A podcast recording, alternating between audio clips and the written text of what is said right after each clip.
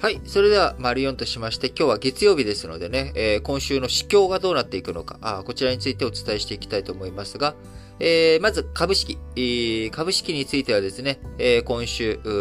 まあ、あんまり大きく動かないんじゃないのかなっていう見方が多いそうです。えー、日経新聞のね、えー、記事から読んでおりますけれども、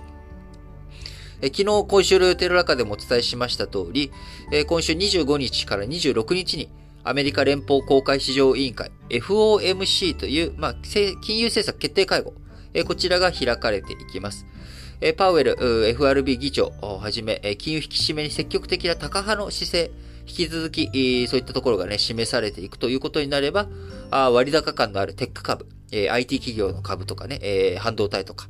こういったものについて、中心に売られる可能性があるということですが、えー、今週ね、25日はマイクロソフト、27日にはアップルの決算発表がある中、市場では高決算を期待する声が大きいですが、金利上昇と重なっていくとですね、短期的には売りが広がりそうということで、えー、まああまり大きな動きというよりかは、どちらかというと減速気味の動きになっていくんじゃないのかなというふうにも思われますが、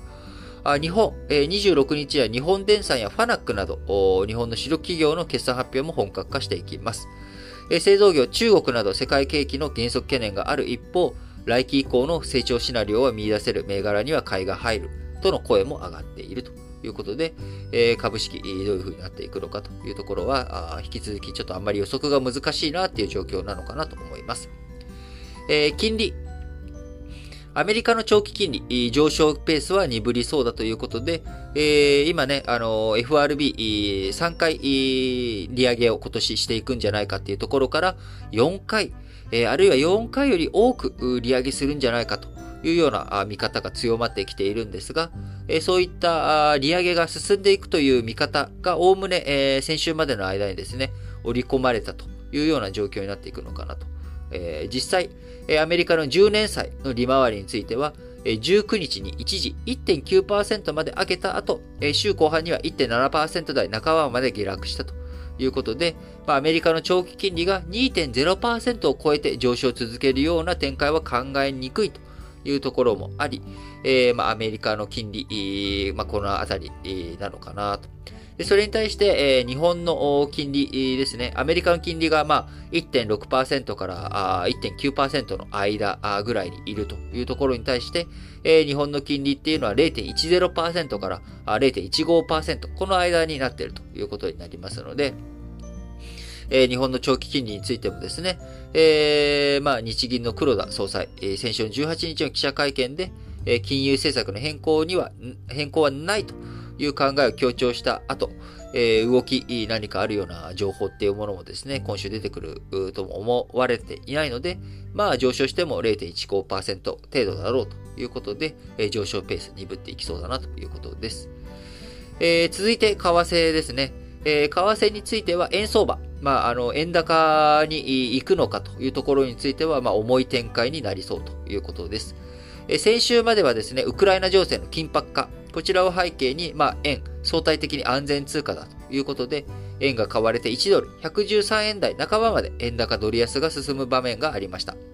しかしその後、アメリカの、ね、金融政策、こちらで再び日米の金融政策、アメリカは利上げをしていく。日本はああんまり変わらないっていう状況、こちらがね、注目されていくってことになっていくと、えさらにここからあ円高が強くなっていく余地、乏しいんじゃないかなというふうに見られています。えー、円安の方向をね、少しでもまあ、あの、緩和されていった方が、えー、我々一般市民にとってはね、今ちょっと輸入価格、いろんなものの輸入価格が上がってしまっているので、えー、少し、えー、個人的には、あの、円高方向に進んでほしいなというふうに思うんですが、まあ、僕のね、資産状況では、あの、ドル高になってくれた方が全然嬉しいんですけど、あの、まあ、生活を考えていくとですね、ちょっと、少しここで円安傾向止まってほしいなというふうに思いますが、えー、今後ね、えー、ウクライナ情勢次第によってはどういう風になっていくのか。あ一段と緊迫していった時に、円買いの動き、ぶり返していくのか。まあ、そのあたり注目ポイントなのかなと思います。えー、最後、商品市況です。えー、商品市況、原油高、引き続きね、えー、今週についても、さらに上がっていくのか、どうなのかというところ、こちらが注目されるポイントなのかなというふうに思います。え先週 WTI、えアメリカのね、 West Texas Intermediate と言われる、え先物の指標ですね。えこちら一時88ドル弱と7年3ヶ月ぶりの高値をつけました。えウクライナをめぐる欧米とロシアの緊張が続いていることから、市場関係者、警戒感を強めているということですが、えロシアが、えウクライナに侵攻するということになれば、瞬間的に90ドルを突破するだろうということで、え、ウクライナ情勢の動き次第によってはですね、原油ますます上がっていく可能性が高いというふうに見られております。え、また、ロシア、ウクライナ情勢だけに限らず、え、中近東、中東の地政学リスクも相場の上押し、圧力となっております。え、先週ね、アラブ首長国連邦 UAE に対してイエメンのイラン、えー、と仲のいい新イラン武装勢力による攻撃が発生したということから、えー、まあ、中東、ウクライナあ、いろんなところ、各国でのね、え原油相場、原油の供給不安ということになっていけば、あさらに、高い原油価格上がっていく可能性もあるということです。その他、ウクライナ、以前ね、この新聞解説ながら劇でもお伝えしましたが、小麦などのね、こちらの相場、あ小麦の世界的な国葬地帯として、え輸出大国でもありますけれども、ウクライナ。えロシアとウクライナ戦争状態になってしまえば、この小麦の相場価格も上がっていくという可能性もありますので、えそうすると僕らがね、日頃口にしているパンとか、あこういったものの値段も上がっていく可能性があるということで、えしっかりと国際情勢見ていく必要があるこの1週間かなと思います。